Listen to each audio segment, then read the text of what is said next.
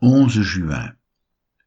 1 roi chapitre 19, Jérémie chapitre 31, Hébreux chapitre 2.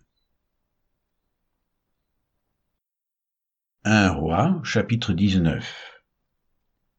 Akab rapporta à Jézabel tout ce qu'avait fait Élie, et comment il avait tué par l'épée tous les prophètes. Jézabel envoya un messager à Élie pour lui dire que les dieux me traitent dans toute leur rigueur si demain à cette heure, je ne fais de ta vie ce que tu as fait de la vie de chacun d'eux. Élie, voyant cela, se leva et s'en alla pour sauver sa vie. Il arriva à Beersheba, qui appartient à Juda, et il y laissa son serviteur. Pour lui, il alla dans le désert, où, après une journée de marche, il s'assit sous un genêt, et demanda la mort en disant, C'est assez. Maintenant, Éternel, prends mon âme, car je ne suis pas meilleur que mes pères. Il se coucha et s'endormit sous un genêt. Et voici, un ange le toucha, et lui dit, Lève-toi, mange. Il regarda, et il y avait à son chevet un gâteau cuit sur des pierres chauffées et une cruche d'eau. Il mangea et but, puis se recoucha. L'ange de l'Éternel vint une seconde fois, le toucha et dit, Lève-toi, mange, car le chemin est trop long pour toi. Il se leva, mangea et but, et avec la force que lui donna cette nourriture, il marcha quarante jours et quarante nuits jusqu'à la montagne de Dieu, à Horeb. Et là, il entra dans la caverne, et il y passa la nuit. Et voici la parole de l'Éternel lui fut adressée en ces mots, Que fais-tu ici, Élie? Il répondit, j'ai déployé mon zèle pour l'Éternel, le Dieu des armées, car les enfants d'Israël ont abandonné ton alliance, ils ont renversé tes autels, et ils ont tué par l'épée tes prophètes. Je suis resté, moi seul, et ils cherchent à m'ôter la vie. L'Éternel dit, Sors, et tiens-toi dans la montagne devant l'Éternel. Et voici l'Éternel passa. Et devant l'Éternel il y eut un vent fort et violent qui déchirait les montagnes et brisait les rochers. L'Éternel n'était pas dans le vent. Et après le vent, ce fut un tremblement de terre. L'Éternel n'était pas dans le tremblement de terre. Et après le tremblement de terre, un feu. L'Éternel n'était pas dans le feu. Et après le feu, un murmure doux et léger. Quand Élie l'entendit, il s'enveloppa le visage de son manteau, il sortit et se tint à l'entrée de la caverne. Et voici, une voix lui fit entendre ces paroles. Que fais-tu ici, Élie? Il répondit, J'ai déployé mon zèle pour l'Éternel, le Dieu des armées, car les enfants d'Israël ont abandonné ton alliance, ils ont renversé tes autels, et ils ont tué par l'épée tes prophètes. Je suis resté moi seul, et ils cherchent à m'ôter la vie. L'Éternel lui dit, Va, reprends ton chemin vers le désert jusqu'à Damas, et quand tu seras arrivé, tu oindras Azaël pour roi de Syrie. Tu oindras aussi Jéhu, fils de Nimshi, pour roi d'Israël, et tu oindras Élisée, fils de Shaphat, d'Abed Méola, pour prophète à ta place. Et il arrivera que celui qui échappera à l'épée de Azaël, Jéhu le fera mourir, et celui qui échappera à l'épée de Jéhu, Élisée le fera mourir. Mais je laisserai en Israël sept mille hommes, tous ceux qui n'ont point fléchi les genoux devant Baal, et dont la bouche ne l'a point baisé. Élie partit de là, et il trouva Élisée, fils de Shaphat, qui labourait. Il y avait devant lui douze paires de bœufs, et il était avec la douzième. Élie s'approcha de lui, et il jeta sur lui son manteau. Élisée, quittant ses bœufs, courut après Élie et dit, Laisse-moi embrasser mon père et ma mère et je te suivrai. Élie lui répondit, Va et reviens, car pense à ce que je t'ai fait.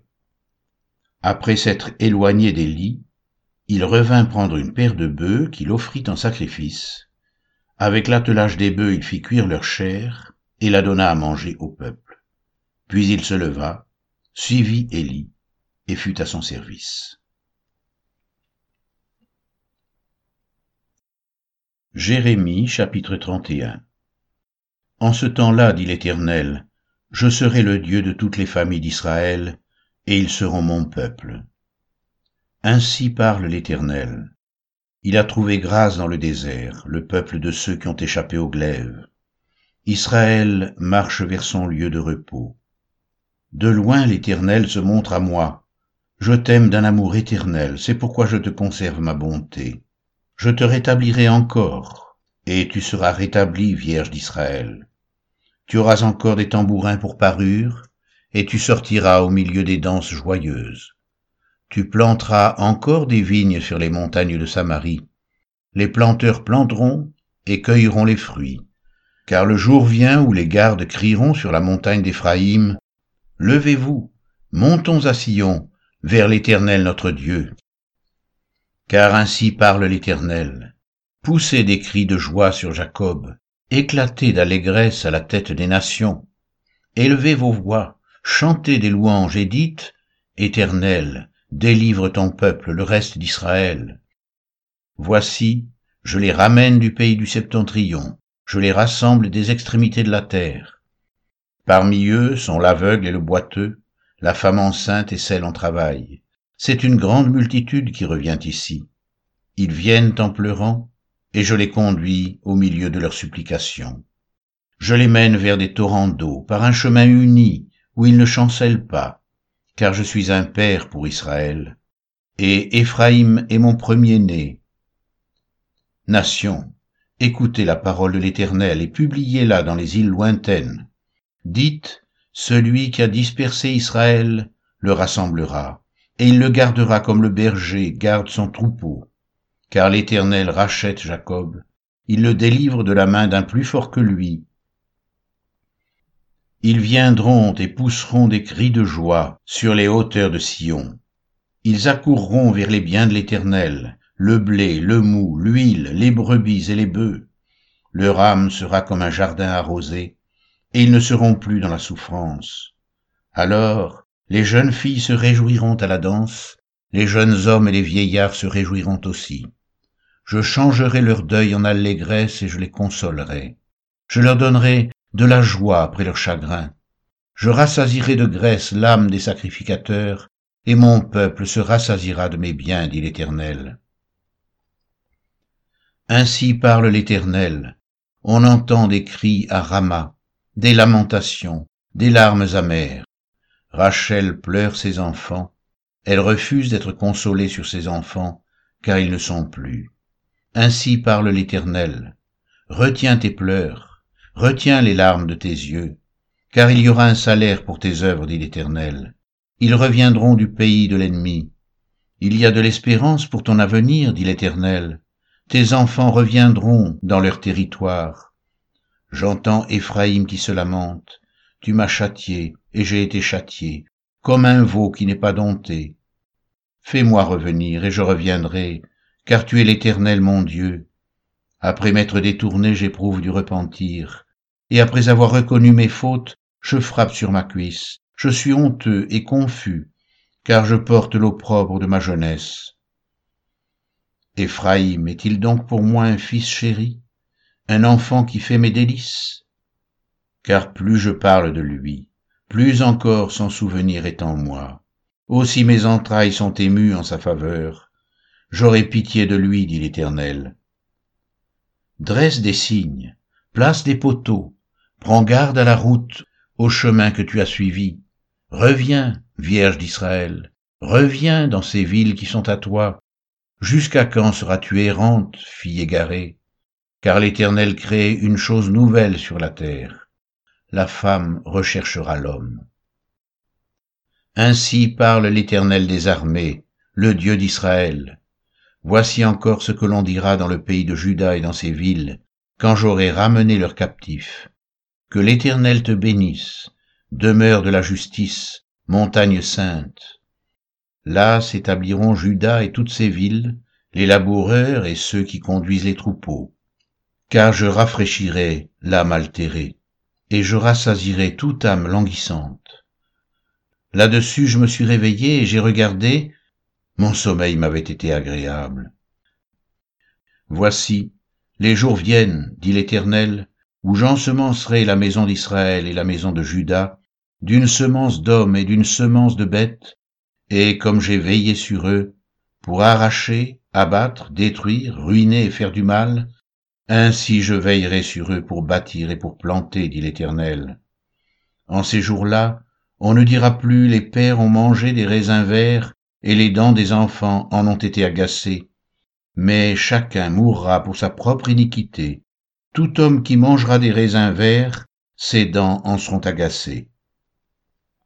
Voici, les jours viennent, dit l'Éternel, où je ferai avec la maison d'Israël et la maison de Juda une alliance nouvelle, non comme l'alliance que j'ai traitée avec leur père, le jour où je les saisis par la main pour les faire sortir du pays d'Égypte, alliance qu'ils ont violée, quoique je sois leur maître, dit l'Éternel. Mais voici l'alliance que je ferai avec la maison d'Israël, après ces jours-là, dit l'Éternel. Je mettrai ma loi au-dedans d'eux. Je l'écrirai dans leur cœur, et je serai leur Dieu, et ils seront mon peuple. Celui-ci n'enseignera plus son prochain, ni celui-là son frère en disant Connaissez l'Éternel, car tous me connaîtront, depuis le plus petit jusqu'au plus grand, dit l'Éternel, car je pardonnerai leur iniquité, et je ne me souviendrai plus de leurs péchés. Ainsi parle l'Éternel, qui a fait le soleil pour éclairer le jour, qui a destiné la lune et les étoiles à éclairer la nuit, qui soulève la mer et fait mugir ses flots, lui dont le nom est l'Éternel des armées. Si ces lois viennent à cesser devant moi, dit l'Éternel, la race d'Israël aussi cessera pour toujours d'être une nation devant moi. Ainsi parle l'Éternel. Si les cieux en haut peuvent être mesurés, si les fondements de la terre en bas peuvent être sondés, alors je rejetterai toute la race d'Israël à cause de tout ce qu'ils ont fait, dit l'Éternel. Voici les jours viennent, dit l'Éternel, où la ville sera rebâtie à l'honneur de l'Éternel, depuis la tour de Hananéel jusqu'à la porte de l'angle. Le cordeau s'étendra encore vis-à-vis jusqu'à la colline de Gareb et fera un circuit du côté de Goat, toute la vallée des cadavres et de la cendre, et tous les champs jusqu'au torrent de Cédron, jusqu'à l'angle de la porte des chevaux à l'Orient, seront consacrés à l'Éternel, et ne seront plus à jamais ni renversés, ni détruits. Hébreux chapitre 2 C'est pourquoi nous devons d'autant plus nous attacher aux choses que nous avons entendues, de peur que nous ne soyons emportés loin d'elles. Car si la parole annoncée par des anges a eu son effet, et si toute transgression et toute désobéissance a reçu une juste rétribution, comment échapperons-nous en négligeant un si grand salut? Le salut annoncé d'abord par le Seigneur nous a été confirmé par ceux qui l'ont entendu, Dieu appuyant leur témoignage par des signes, des prodiges et divers miracles, et par les dons du Saint-Esprit distribués selon sa volonté. En effet, ce n'est pas à des anges que Dieu a soumis le monde à venir dont nous parlons. Or, quelqu'un a rendu quelque part ce témoignage. Qu'est-ce que l'homme pour que tu te souviennes de lui, ou le Fils de l'homme pour que tu prennes soin de lui? Tu l'as abaissé pour un peu de temps au-dessous des anges, tu l'as couronné de gloire et d'honneur, tu as mis toutes choses sous ses pieds. En effet, en lui soumettant toutes choses, Dieu n'a rien laissé qui ne lui soit soumis. Cependant, nous ne voyons pas encore maintenant que toutes choses lui soient soumises. Mais celui qui a été abaissé pour un peu de temps au-dessous des anges, Jésus, nous le voyons couronné de gloire et d'honneur à cause de la mort qu'il a soufferte. Ainsi, par la grâce de Dieu, il a souffert la mort pour tous. Il convenait en effet que celui pour qui et par qui sont toutes choses, et qui voulait conduire à la gloire beaucoup de fils, est élevé à la perfection par les souffrances, le prince de leur salut. Car celui qui sanctifie et ceux qui sont sanctifiés sont tous issus d'un seul, c'est pourquoi il n'a pas honte de les appeler frères, lorsqu'il dit, J'annoncerai ton nom à mes frères, je te célébrerai au milieu de l'assemblée. Et encore, je me confierai en toi. Et encore, me voici, moi et les enfants que Dieu m'a donnés. Ainsi donc, puisque les enfants participent au sang et à la chair, il y a également participé lui-même, afin que par la mort, il rende impuissant celui qui avait la puissance de la mort, c'est-à-dire le diable. Ainsi, il délivre tous ceux qui, par crainte de la mort, étaient toute leur vie retenus dans la servitude. Car assurément, ce n'est pas à des anges qu'il vient en aide, mais c'est à la postérité d'Abraham. En conséquence, il a dû être rendu semblable en toutes choses à ses frères, afin qu'il soit un souverain sacrificateur miséricordieux et fidèle dans le service de Dieu, pour faire l'expiation des péchés du peuple. Car du fait qu'il a souffert lui-même et qu'il a été tenté, il peut secourir ceux qui sont tentés.